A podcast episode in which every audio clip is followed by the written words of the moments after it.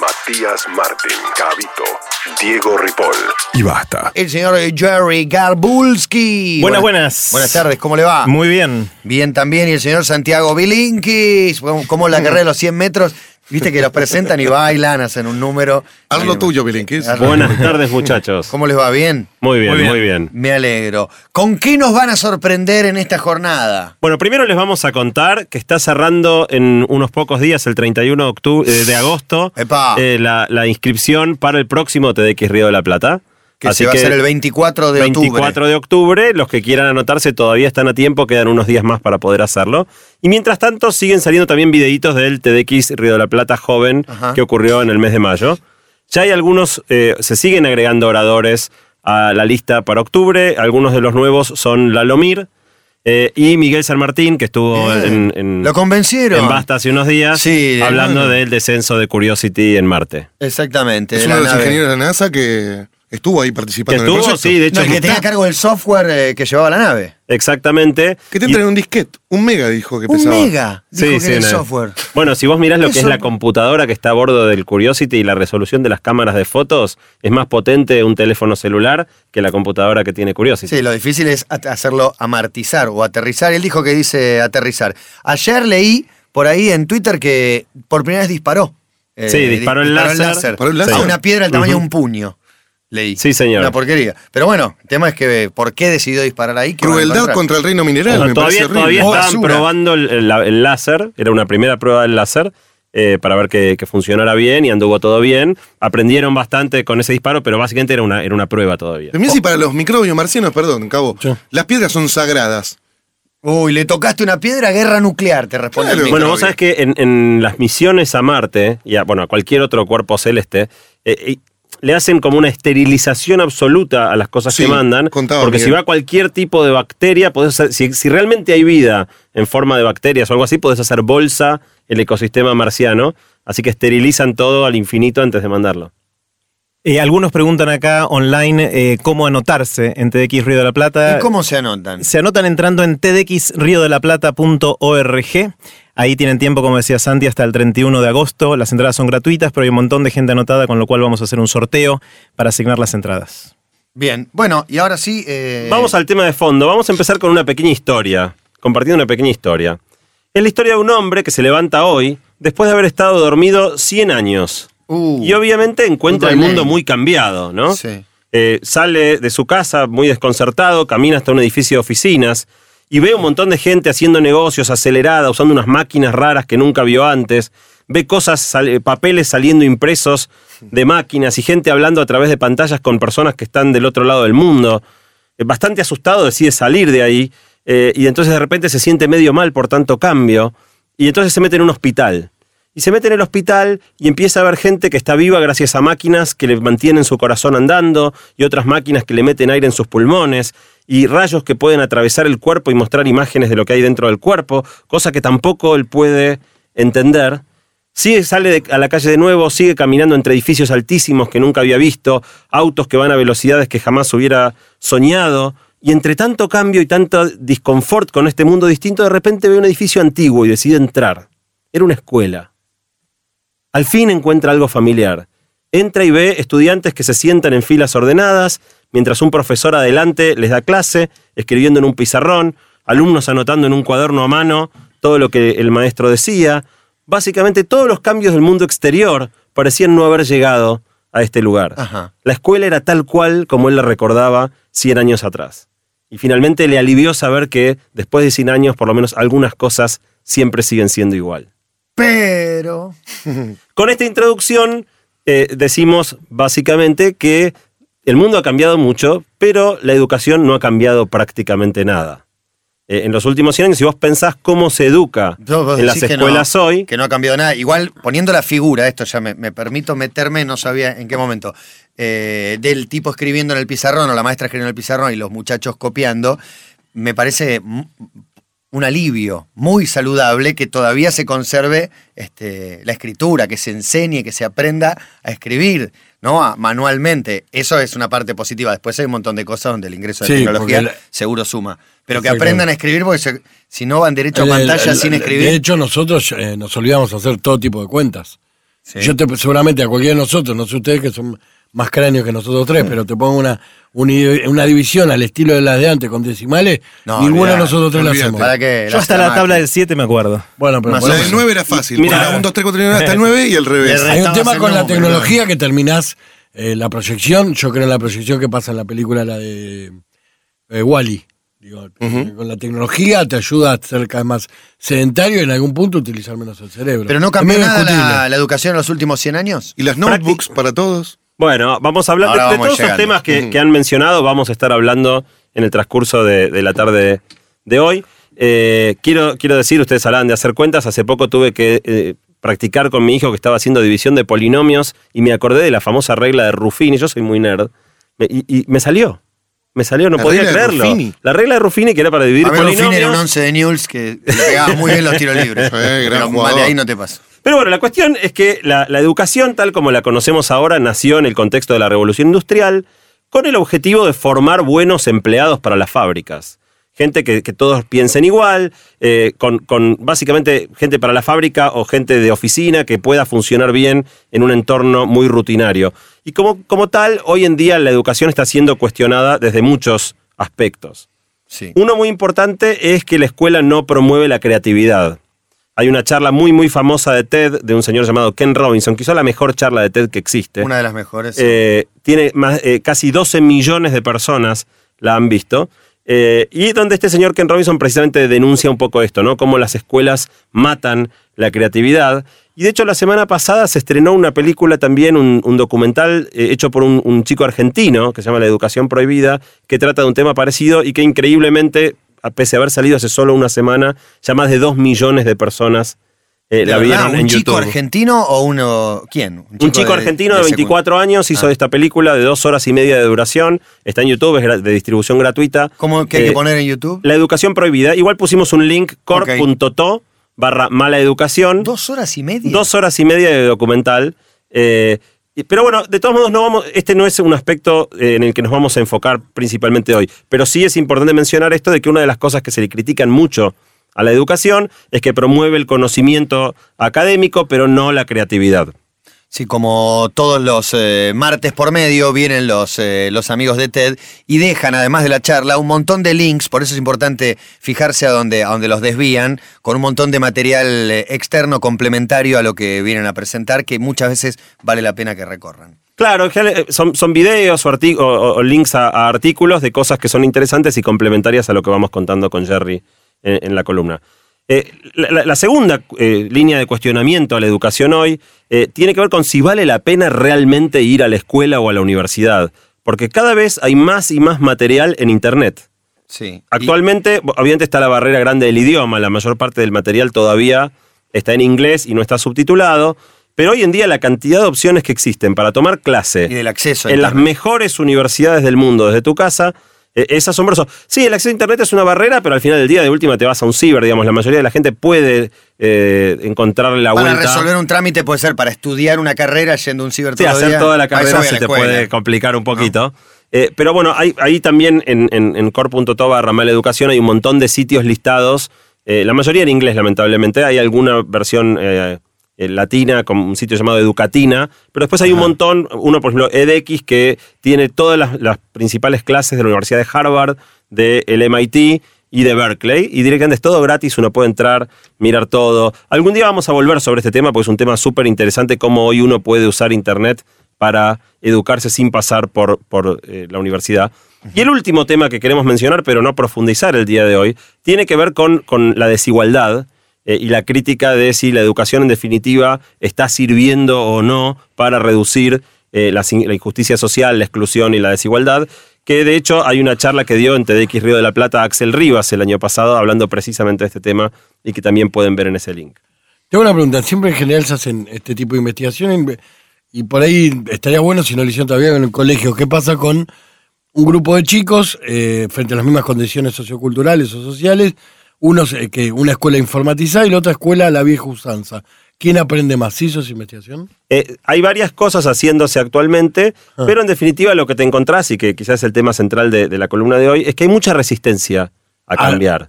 Siempre Eh, hay resistencia al cambio, cualquiera. Los cambios generan resistencia. Los cambios generan resistencia, hay, hay, hay, eh, espacios en la vida que son más resistentes que otros. Y digamos, no hay muchas cosas que, como la educación, hayan tenido tan poco cambio en los últimos 100 años. Evidentemente hay algo en la educación ¿Qué que pasa? está profundamente anclado. No, Eh, eso es innegable. Lo que plantearon ustedes y que nos sorprende a todos me parece que es innegable lo que, lo que decís. No, no. Y es, también es innegable que el contexto ha cambiado muchísimo. Sí. Piensen por un segundo, cuando nosotros éramos chicos y faltábamos a la escuela, ¿alguno se acuerda qué había en la tele a las 9 de la mañana?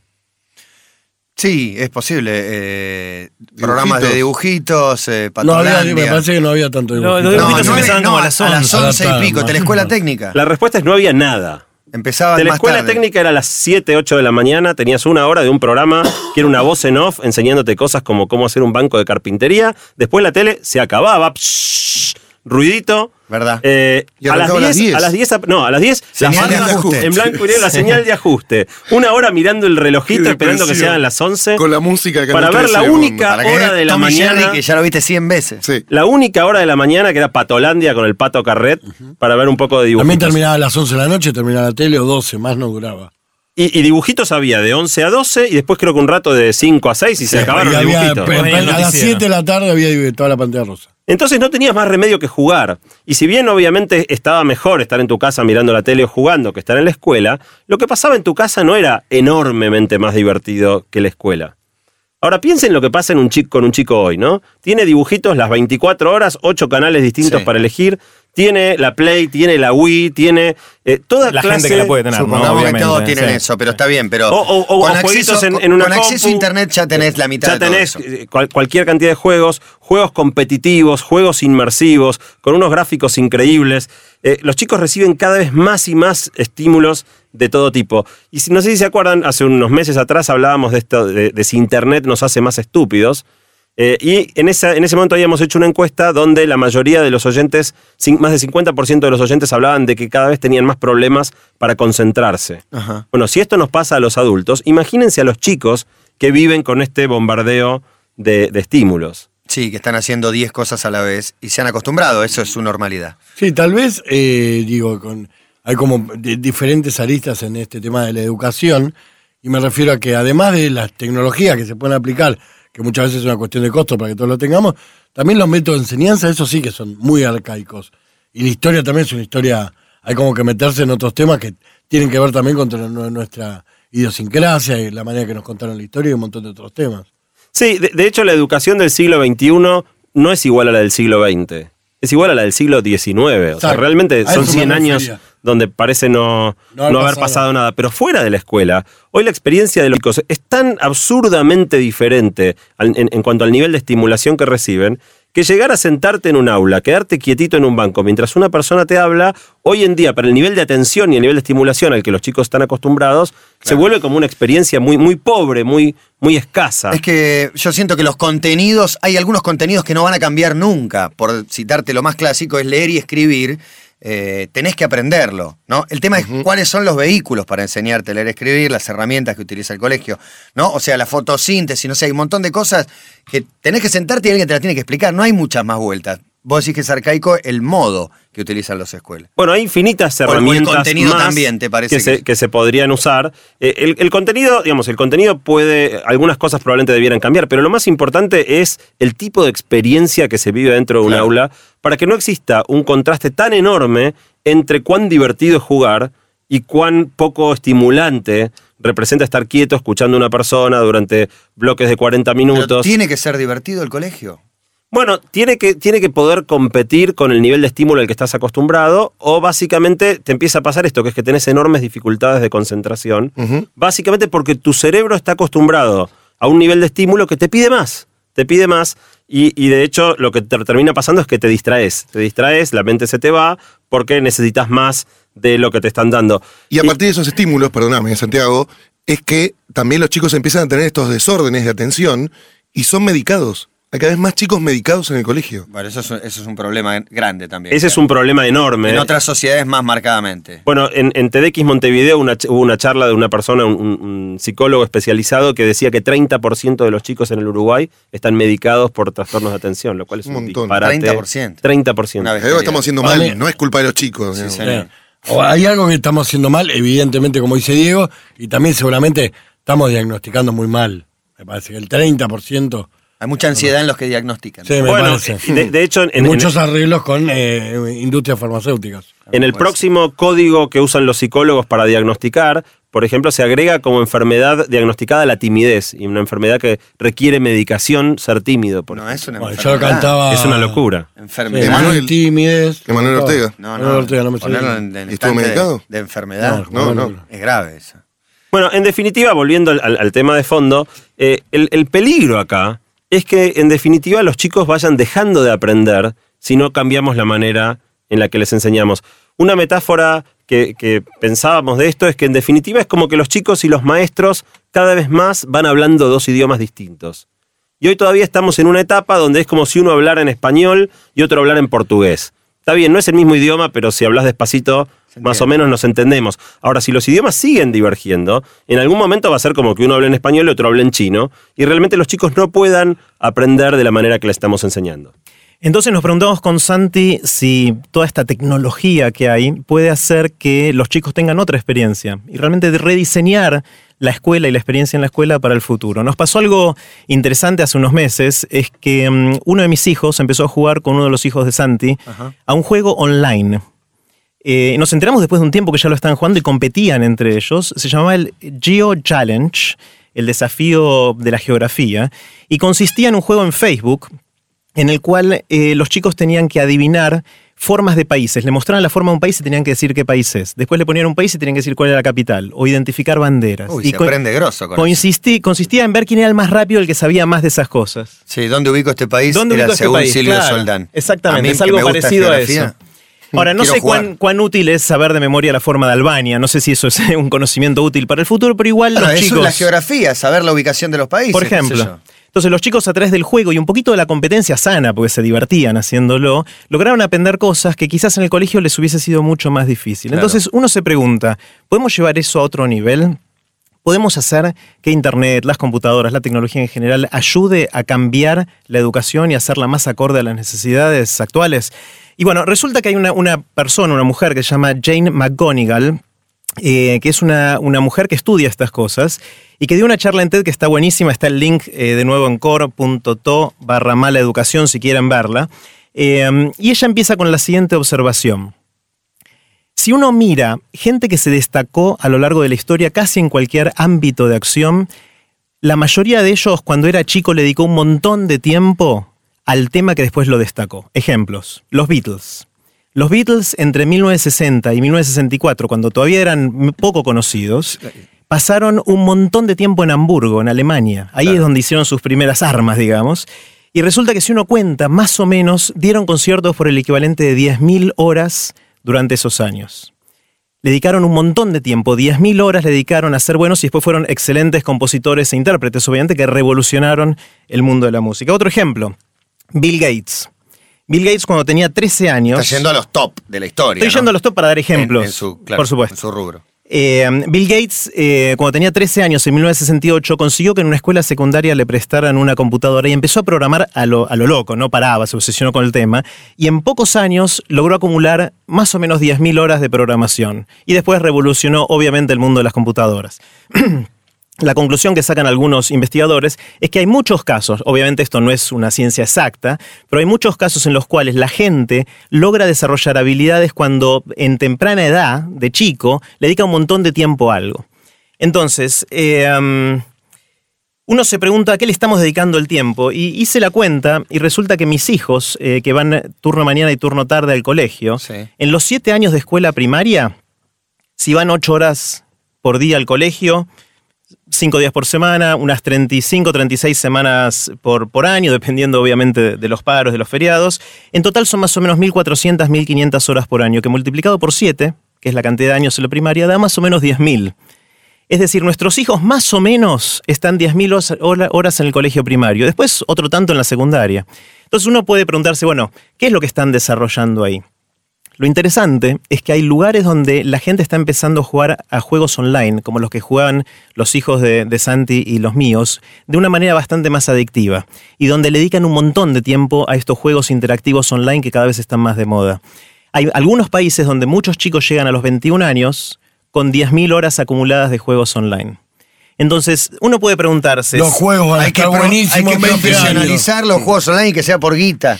Bueno. Ahí tiene- porque ahí tienen chances. Porque si no. Bueno, eh, de, de alguna manera le estamos dando a nuestros hijos una educación paralela. Si están jugando tanto tiempo estos jueguitos, están siendo educados en algo que no sabemos bien qué es. No, Uno pero puede están siendo casi expertos en otra cosa. Claro, uno puede decir, bueno, digámosle a los chicos que no jueguen más, no está bueno eso que jueguen tanto. Pero uno puede decir, no, ¿sabes qué? No vamos a torcer la historia. Es muy probable que no podamos cambiar eso demasiado. Pero mejor hagámonos otra pregunta. Si los Beatles lograron lo que lograron después de 10.000 horas de practicar en Hamburgo, y Bill Gates logró que lo, lo que logró, logró después de 10.000 horas de programar de chico, ¿qué podemos hacer que nuestros chicos logren jugando 10.000 horas en- en- a juegos online? ¿Qué es lo que, qué habilidades están desarrollando? Eh, um, y bueno, la mayor parte de los juegos online son muy agresivos, entonces uno podría preguntarse, ¿estamos fomentando a que sean agresivos después? Y algunas respuestas tenemos hace poco también, ¿no?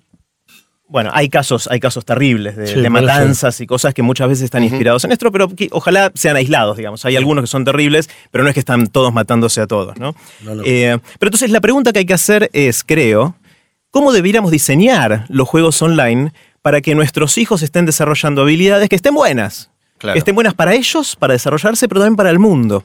Un ejemplo de Jane McGonigal, que es una diseñadora de videojuegos que dio esta charla que les comentaba, eh, ella desarrolló en el 2007 un juego que se llama Un Mundo Sin Petróleo. Es un juego interactivo online donde un montón de gente interactúa y donde empieza diciendo al mundo le quedan 20 años de petróleo. Vos tenés que tomar decisiones respecto a tu vida, a cómo gestionar una empresa o un país para ver qué le va a pasar a ese mundo. Entonces los chicos están empezando a jugar para salvar el mundo, que muchos de los juegos online masivos tienen que ver con salvar al mundo. A veces de ataques de monstruos, pero a veces de que se nos acaba la energía que, a la cual estamos más acostumbrados. Entonces algunos de estos chicos, y esta es la apuesta que se está haciendo, están desarrollando la habilidad de, de poder lidiar con un mundo así. Muchos de estos chicos a los 21 años ya van a haber tenido experiencia, al menos en el mundo virtual, para resolver los problemas que se vienen. Sí, pero no es medio naif en el de esta esperanza, digo. Me refiero que las empresas desarrolladoras de juegos que invierten millones y millones de dólares van siempre detrás del negocio, no van detrás de tengamos un mundo mejor. Bueno, pero la pregunta que se hacen es, ¿es necesario que sean malvados matándose a palos para vender? ¿O podemos hacer juegos que están interesantes pero que también estén buenos Puede desde el haber de un vista super educativo? hit que baje un mensaje piola, por supuesto que hay. De hecho, creo que las, la- los grandes hits eh, del cine y demás, eh, en muchos casos tienen eh, algún mensaje o alguna o alguna idea, ¿no? Que la, que la gobierna detrás. Sí, uno de los juegos más exitosos para el iPad es el Ninja Fruit. O sea que van a saber cómo cortar en Juliana, en principio. Claro, exactamente. O Bueno, cómo, o eh, cómo lanzar pájaros con una gomera. Claro, también. Estamos eh, poniendo a prueba la educación, estamos revisando qué se ha hecho en materia educativa en los últimos 100 años, el ingreso de la tecnología y de, la, de las nuevas formas de vida y de relación, un poco nos llevan a, a este replanteo a cargo de Bilinkis, Garbulski, los amigos de TED. Basta. Apasionante debate aquí acerca de la educación. Eh, arranca vos, así te interrumpimos porque ya tenemos 10 discusiones pendientes al aire que estamos teniendo aquí en el corte. Bueno, con lo que vamos a retomar Estamos hablando ahora. de educación, ¿no? Y de, de cómo no ha cambiado la educación en estos últimos 100 años y sí ha cambiado los estímulos y el entorno de todas las personas que asisten a recibir educación. Y las herramientas tecnológicas disponibles, ¿no? Claro. Bueno, de lo que vamos a hablar ahora es eh, conjeturar un poco por qué puede ser que la educación haya cambiado tan poco, cuáles son las barreras que existen para que la educación cambie, porque en definitiva la educación aparece como con una necesidad urgente de cambiar, pero está fuertemente anclada por una serie de razones eh, y está sometida a grandes presiones, y en general cuando algo está sometido a mucha presión y es rígido, a la corta o a la larga se termina quebrando. Entonces, ¿cómo, qué- ¿cuáles son las, fuerzas que dificultan que la educación cambie? Bueno, la primera tiene que ver con la brecha generacional, la diferencia de edad entre el maestro y el alumno. Eh, Históricamente esto era algo muy bueno. En definitiva, vos querías que alguien grande, que había vivido ya 30, 40 años más que vos, fuera la persona que te enseñara porque esa persona sabía. Ahora, en muchos sentidos, esta, esta cuestión de que el maestro sabe más que el alumno en muchas cosas se dio vuelta. Hoy en día los alumnos tienen muchas habilidades por, haberse, por haber experimentado más, con, con- sobre todo con dispositivos electrónicos, internet, en muchas cosas saben más que los maestros. Y esto ha roto, eh, de alguna manera, esta posición del maestro que sabe y el alumno No, se ¿Saben, aprende. ¿Saben más de qué? Sabe más de algunas cosas, hay muchas habilidades que los chicos hoy tienen. Pero, pero respecto al profesor de matemática, el chico no sabe más de matemática, debe saber más de, no sé, los juegos y, de- y demás. se, re- se relaciona con el mundo de hoy eh, de, una, de una mejor manera. Déjame darte un ejemplo de una índole distinta, pero tal vez te aclare el punto. Eh, hace dos meses atrás fue TEDx Montevideo eh, y a mí me invitaron a dar una charla. Sí. Y otro de los oradores dio una charla que estaba muy buena sobre la adicción que tenemos a los dispositivos móviles y, y cómo nos relacionamos con nuestros celulares, la angustia que te agarras, salís de casa y te das cuenta que te olvidaste el teléfono. Estaba mu- muy entretenida la charla. Y él terminaba con un alegato eh, en que dejemos de usar nuestros teléfonos tanto y volvamos a conectarnos con nuestros afectos. Y mostró un video británico de gente que estaba toda ensimismada con sus teléfonos y ni veía a los que estaban alrededor, que de repente se despabilaba y se encontraba con sus seres queridos y terminaba todos los besos. Y él terminó con un llamamiento diciendo, bueno, dejemos de usar tanto nuestros teléfonos, reencontrémonos con nuestros afectos. Cuando terminó la charla, yo me acerqué y le dije, ¿sabes qué? Me gustó muchísimo tu charla, pero me parece que tu final fue un poco ingenuo. Me parece que plantear que dejemos de usar los teléfonos y nos encontremos de nuevo como antes, no creo que suceda. Eh, y, en definitiva, de lo que se trata es de cómo vivimos nuestra vida adoptando los cambios que vienen en vez de, rechazarlos. Entonces él me dice, bueno, bueno, bueno, me dice, pero pará, hay ciertas cosas que no pueden cambiar, hay cierta- ciertas cosas que son irreemplazables. Y a mí que me gusta ser provocador en este tipo de cosas, le digo, bueno, ¿cómo, ¿qué cosas son irreemplazables? Entonces me dice, bueno, qué sé yo, eh, es irreemplazable el abrazo de un padre a un hijo. Y yo lo miro y le digo, de ninguna manera eso es irreemplazable. ¿Cómo que es irreemplazable el abrazo de un padre a un hijo? Entonces él, él me mira todo sorprendido, como, ¿qué me estás diciendo? Sí. Y le digo, discúlpame, ¿tu abuelo lo abrazaba a tu papá? Ni a palos. Hace 50 años atrás los padres no abrazaban a los hijos. El abrazo, que para nosotros es tan central de nuestra manera de vincularnos con nuestros propios hijos, es algo que tiene 50 años, no ha sido siempre así. Y probablemente va a volver a cambiar. Vos decís que de 50 años para atrás en la historia de la humanidad no hubo un abrazo Habrá, entre un habrá habido momentos que sí, momentos que no, pero 50 años atrás la generación de nuestros abuelos no era afectuosa con los hijos. Hoy- Él, él cuestionaba, de alguna manera, que hoy el SMS mediatiza muchas de las relaciones, que muchos noviazgos se forman por SMS, se rompen por SMS, que muchos padres dialogan con sus hijos básicamente por SMS, y él lo decía como una crítica. Eh, y en definitiva, eh, digamos, yo prefiero que la relación padre-hijo esté mediatizada por un SMS antes que esté mediatizada por un cinturón o un zapato, como estaba mediatizada hace no tanto tiempo atrás. Igual estás poniendo un momento de comunicarse comparándolo con un momento de castigo.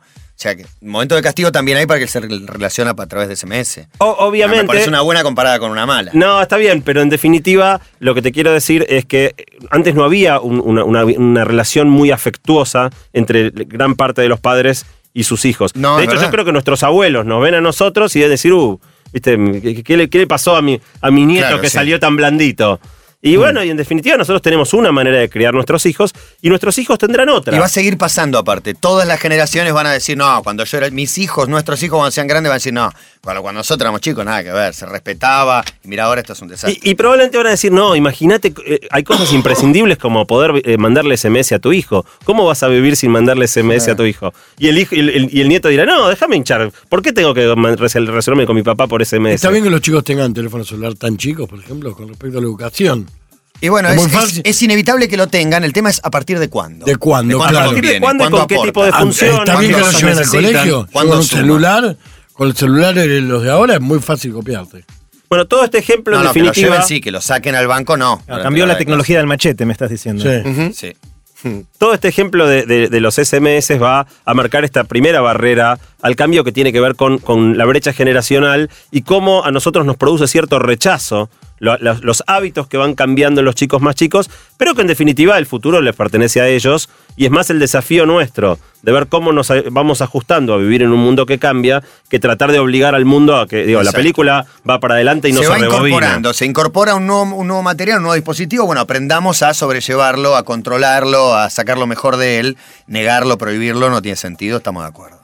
La segunda barrera, antes hablábamos de resistencia al cambio, ¿no? Lo- Los docentes quieren educar a los chicos de la manera que ellos fueron educados. No es mala leche, no es que ellos dicen, no, yo tengo un plan maléfico para educar a los chicos de una de manera, manera que que, nos ellos sirva. estudiaron también. La no, claro, solo- de la manera que ellos eh, estudiaron. no, no, que ellos estudiaron no cuando eran chicos, sino cuando van a la universidad para ser maestros.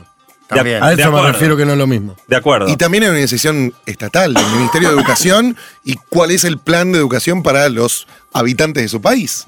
Completamente tienen que cumplir un- un- un- unos ciertos contenidos curriculares. De hecho, por el modelo de educación argentino, eh, que está basado en el modelo francés, que es muy rígido, en teoría todas las escuelas deberían estar enseñando básicamente los mismos contenidos al mismo tiempo en todas las escuelas del país, independientemente del nivel de avance relativo de los Sí. chicos. Nosotros tenemos un modelo muy rígido. eh, históricamente en ese sentido, pero en definitiva cualquier cambio que quieras introducir genera una gran resistencia. Un ejemplo de esto, charlábamos durante la tanda, tiene que ver con eh, si escribir o no escribir con la mano, por ejemplo. Eh, hace eh, unos años atrás salió un artículo en un diario donde uno de los más grandes educadores argentinos se lamentaba mucho porque ya casi nadie usa la letra cursiva, que casi todos escribimos hoy en imprenta. Sí. Eh, y él planteaba que había una gran pérdida en esto de que se deje de usar la letra cursiva y terminaba con un llamamiento a los docentes para que le exijan a los chicos que sigan usando, que vuelvan a usar la letra cursiva. ¿Y, y por qué? Bueno, tan porque él, importante él- no él planteaba en esa nota que la, la letra cursiva, con esto de que las letras están como anudadas unas con otras, eso tiene como una, una fluidez al unir las letras que la imprenta no, porque es toda cortada, y que esta fluidez tiene algo que ver con el, el lenguaje hablado, qué sé yo, hacía todo un planteo de, de por qué era importante escribir en cursiva. Yo escuchaba esto y me agarraba la cabeza, porque para mí, en el fondo, la, la gran pregunta es en cuánto tiempo deberemos directamente no solo abandonar la letra cursiva, sino abandonar también la letra de imprenta, abandonar la escritura gráfica. La letra escrita. Para La vos no es escrita. importante que alguien aprenda a escribir eh, con la mano. Eh, La manera de escribir ha ido cambiando mucho a lo largo del tiempo. Los instrumentos que usamos para escribir han ido cambiando mucho. Y en definitiva, la escritura no es lo mismo que, que, eh, mover hecho, un aún, lápiz sobre un papel. en, en dispositivo estamos escribiendo con la mano. El tema es eh, la tinta. el Claro, lápiz si usamos, si usamos un, un papel y un lápiz o directamente movemos dedos sobre un teclado o le dictamos a un teléfono. Por ejemplo, hoy en día el reconocimiento de voz de la mayoría de las máquinas funciona ya muy muy bien y en unos años funcionará mucho mejor. Obviamente el- en el aprender a escribir con la mano hay una, una habilidad que se desarrolla que tiene que ver con la motricidad fina. Sí. Ahora, la pregunta es, ¿vale la pena hacer pasar a los chicos por horas? O sea, mis hijos que están en escuela primaria siguen haciendo los mismos garabatos para entrenar la mano, para el trazo, los mismos garabatos que hacíamos nosotros cuando éramos chicos. Es una pérdida de y estos tiempo son para vos. chicos, estos son chicos que prácticamente no van a escribir con la mano. Yo les pregunto a ustedes, ¿cuánto escribían con la mano cuando eran chicos y cuánto escriben con la mano hoy en día? Yo tengo en mi dedo un sobrehueso, en mi dedo mayor de la mano derecha, tengo un sobrehueso de donde me apoyaba la lapicera. Hoy- y, y tenía un callito también, bueno, el callito desapareció, el sobrehueso quedó. Sí. Hoy si tengo que escribir con la mano una nota en el cuaderno de comunicación de mis hijos, no me sale la escritura. Yo le contaba a Santiago que tengo el mismo sobrehueso por apoyar el teléfono en esa parte del dedo. Entonces es un nuevo sobrehueso para calzar el celular. Me pasó la semana pasada algo que a mí me choqueó y es que me tocó firmar algunas cosas. Tenía que firmar y hacía mucho que por alguna razón no firmaba. Y no me salía la firma. Y no te sale la firma No. igual en dos lugares distintos. Pero no me sale. y no- la miraba y digo, no, esta no es mi firma. Y Este lo no acababa de hacer yo. Claro. Claro, le tengo que dejar una notita a mi vieja que se quedó en casa o una empleada y demás. Tengo que contar con que ella tiene un celular y yo le mando un SMS porque si no le puedo dejar una notita escrita, medio complicado para por ahí. Completamente. Ahora fíjate, más allá de, de- de que este es un tema muy complejo, digamos, eh, lo, lo preocupante no es que no se haya hecho todavía, todavía no es el momento de dejar de enseñar a escribir con la mano probablemente, pero ningún sistema educativo en el mundo está planteándose seriamente cómo se reemplaza o cómo se alfabetiza a los chicos el día que ya escribir con la mano sea una, una habilidad del pasado. En 5 o 10 años, la posibilidad de tener algún tipo de dispositivo electrónico va a ser con, con la caída de De los costos, va a ser acceso. de, de mucho más fácil acceso, probablemente un costo parecido por ejemplo, a una carpeta o un cuaderno. El celular era un bien de lujo. Cuando apareció era tenía un celular el que no sé quién era un, un millonario y hoy lo tiene todo el mundo. Va a pasar lo mismo con tabletas y demás. Claro, entonces en definitiva, obviamente va a haber una pérdida el día que eso suceda, pero también va a haber una ganancia. Cada cosa que ca- cada cambio Sí. tiene sus lados positivos y, Y- sus lados cada No solo en lo negativos. intelectual, también en lo físico. Agarró una mochila de cualquier chico que va al- a cuarto grado, tercer grado y hay que sacar unos fierros y vos ves los nenitos con las espaldas dobladas, yo una mochila. De- del peso y por que ahí ahora en una tablet tiene todo lo que necesita. Claro. En el caso de la escritura manuscrita, me parece que se pierde algo muy valioso que te conecta con, si querés, el arte, con la estética, con, con una parte de expresión tuya Sí, importante. dibujar, pintar. Y se gana agarrar un practicidad. marcador. Yo creo que es- lo único que se gana es practicidad. Bueno, pero también se perdió algo cuando se dejaron de usar los jeroglíficos.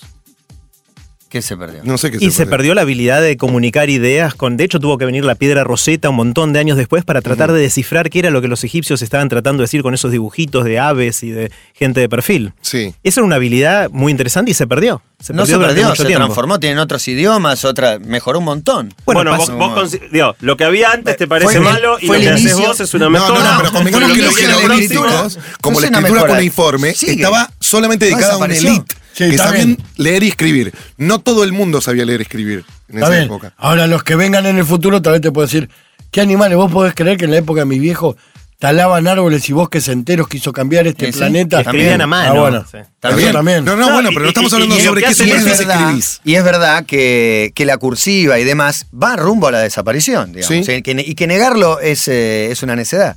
¿No? Pero yo siento que se pierde algo. Yo no sé si me Tal vez sale porque la soy F parte de la generación. corresponde. Eh, para la mí, F es jodidísima. Mi hija se la J al revés, siempre. Pa- para mí eso, eh, en eso es- muy, muy bueno el ejemplo este de, la relación de los padres y los hijos con SMS, ¿no?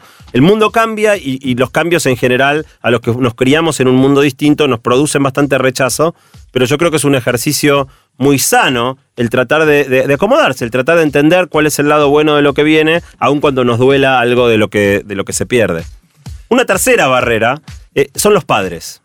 Los padres hoy tienen un rol hacia las escuelas que es muy, muy diferente de lo que era 30, 40 años atrás cuando nosotros nos educamos. Hoy en día los padres están mucho más presentes, mucho más activos, pero a la vez mucho más opuestos a la escuela.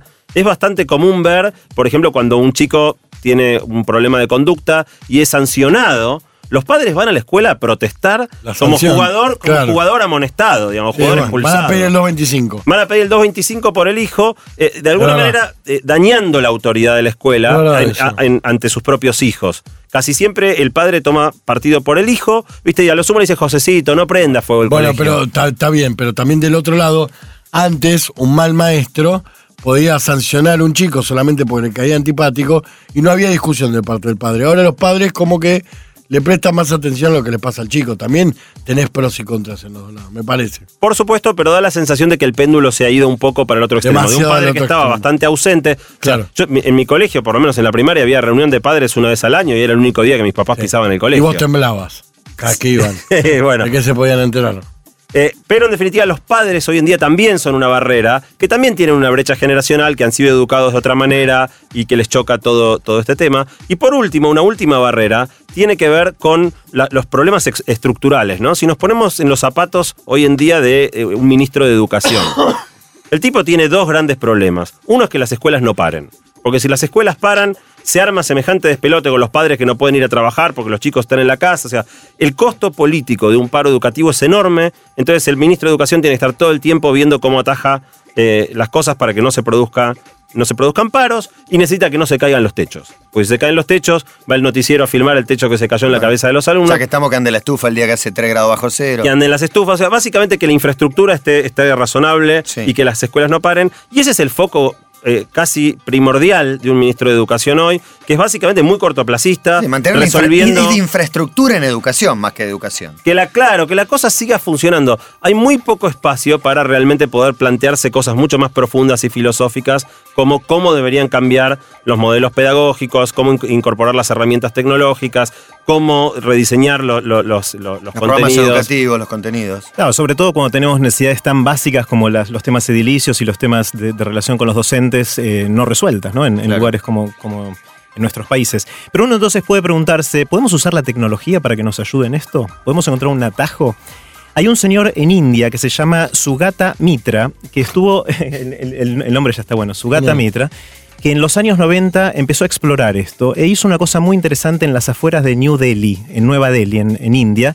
Agarró una casa y metió adentro una computadora, hizo un agujero en la pared de la casa mostrando la pantalla hacia afuera y puso como un mouse y un teclado de, la parte de afuera de la casa. Lo único que podía hacer la gente desde afuera era ver la pantalla, jugar con un mouse muy rudimentario y tocar un teclado. Cerró la casa, dejó la computadora encendida y se fue. y volvió después de unos meses a ver qué había pasado con esa computadora que estaba en acceso, eh, que, que estaba accesible para gente de bajos recursos y que seguramente no tenía en ese momento acceso a la computadora, mucho menos a Internet, obviamente. Lo que pasó después de algunos meses cuando él volvió fue asombroso. Muchos chicos empezaron a jugar con la computadora y para el momento en que él volvió, muchos ya sabían manejar el mouse, el teclado, habían aprendido algunas palabras en inglés, porque el idioma al cual podían acceder era principalmente inglés y este era un lugar donde se hablaba muy poquito inglés en las afueras de New Delhi, y se manejaban como una herramienta que hubiesen aprendido desde chiquitos desde siempre, sin maestros. Este fue un experimento de autoaprendizaje que fue muy emblemático y fue una de las cosas que inspiró todas las iniciativas que hay de darle computadoras ahora a los chicos en, las escuelas, aparte de, de otras inspiraciones más. Pero una de las hipótesis detrás de eso es, bueno, démosle tecnología y veamos qué pasa. Démosle computadoras y veamos qué pasa. Y hay muchas iniciativas acá, en, nuestro país hay unas cuantas de distintos gobiernos que, están avanzando.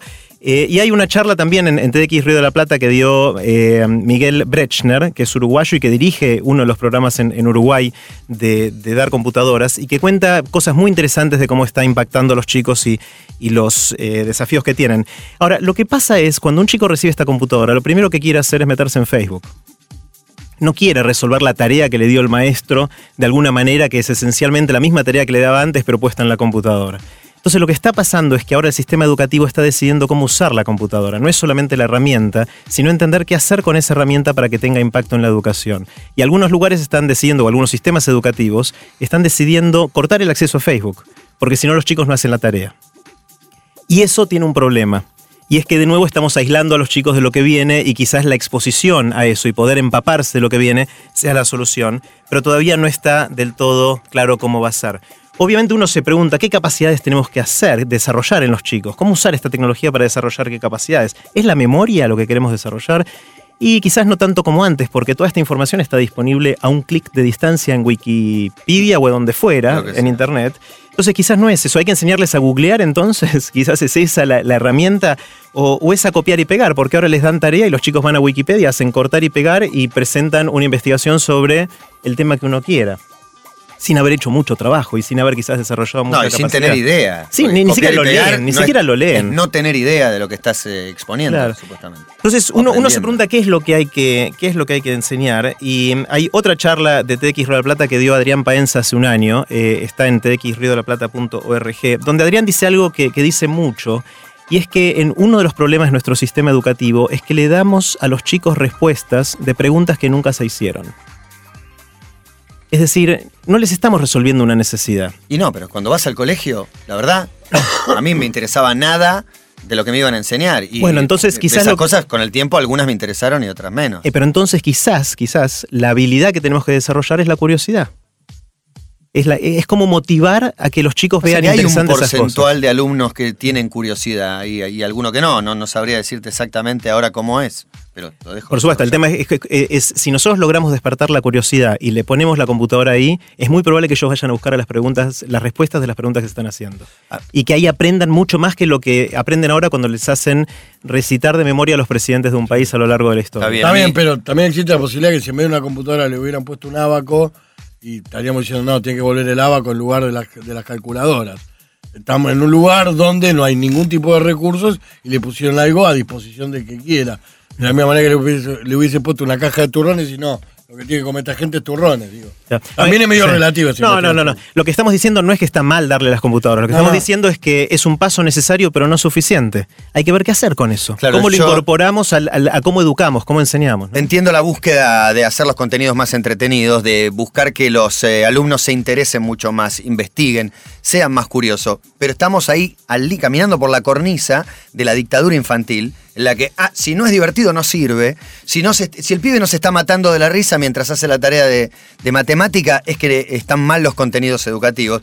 A veces me parece que pareciera una obligación que el chico se esté divirtiendo y está en el colegio. No está con los amigos en un cumpleaños. No es el mismo grado de diversión. Por ahí podemos aspirar a que sea divertidísimo el colegio y que a la vez vayan aprendiendo. Pero no sé si es esta la búsqueda. Por, por ahí la palabra divertido es engañosa. Divertido eh, no tiene que ser divertido, tiene que ser interesante. Pasa que Cuando vos estamos decías- pintando cuando un vos fenómeno decías- de clase media urbana. Esto que quede claro, porque eh, el mundo no es todo clase media urbana. ¿no? Completamente. Pareciera que hablamos de que somos todos exactamente iguales y que a nadie le, le sirve escribir y que todos van a tener una computadora en la mano. Es posible que la mayoría, pero no todos. No, no, obviamente, y hablamos de la inequidad antes, y eso da para un- una columna entera, y es terrible la- las diferencias que hay. Y es verdad que hay ciertas cosas muy básicas, como aprender a leer y a escribir, que eso lo vamos a tener que seguir aprendiendo, nos guste o no, porque es básico para poder socializar y poder vivir en sociedad. Pero de ahí en más, hay ciertas cosas que si no logramos que haya algún tipo de motivación, yo no De me acuerdo, acuerdo de de ningún acuerdo. presidente del pasado cuando tuve que recitarlos de memoria. Yo no me acuerdo de eso y no sé cuánto me sirvió esa dedicación de tiempo. Sin embargo, las cosas que venía algún profesor, los profesores que yo recuerdo de la secundaria sobre todo, que digo, che, qué buen profesor que era este, era el tipo que me hizo sentir que algo estaba interesante, que era bueno, Claro. que, que me despertó esa curiosidad y que me hizo estudiar después o leer después o interesarme después en temas. Y el contenido que aprendí seguramente no es el que me enseñó él, es el que aprendí después gracias a lo que a la semillita que él plantó. Bueno, ese es el ejemplo. Y sin internet, mira, te interesaste. De hecho, fíjate que la ciencia ha, ha incorporado varias, digo, ha- hemos aprendido varias cosas respecto de, de cómo funciona nuestro cerebro al aprender, y sin embargo la mayoría no se han incorporado a la educación. Eh, en una charla TEDx de una chica, eh, Andrea Goldín, que, es- que investiga en neurociencia, por ejemplo, eh, contó experimentos que demuestran que si la escuela empezara una hora más tarde, Sí, señor. el rendimiento de los chicos y la salud de los chicos sería muchísimo mejor.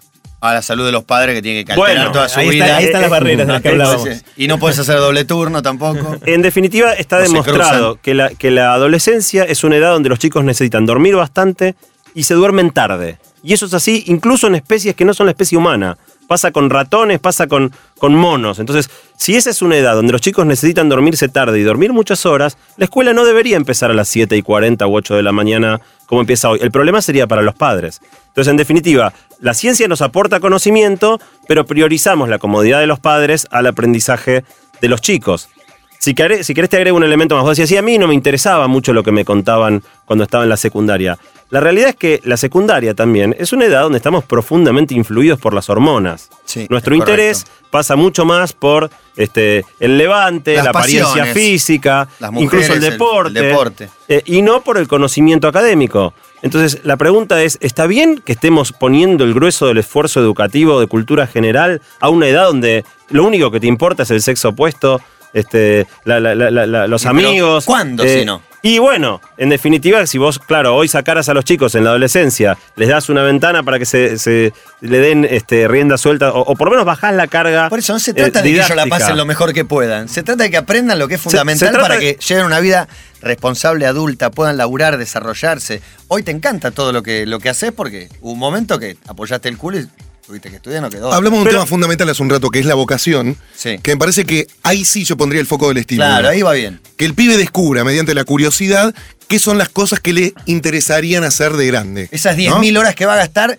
que se, Eh, ¿en qué? antes, Exacto. que antes ¿En qué? se Claro. sepa. ¿no? Com- Por- completamente. Eh, no, no sé si a ustedes les pasa, pero muchos, cuando hablas con gente, muchos adultos tenemos la sensación de que desaprovechamos la escuela.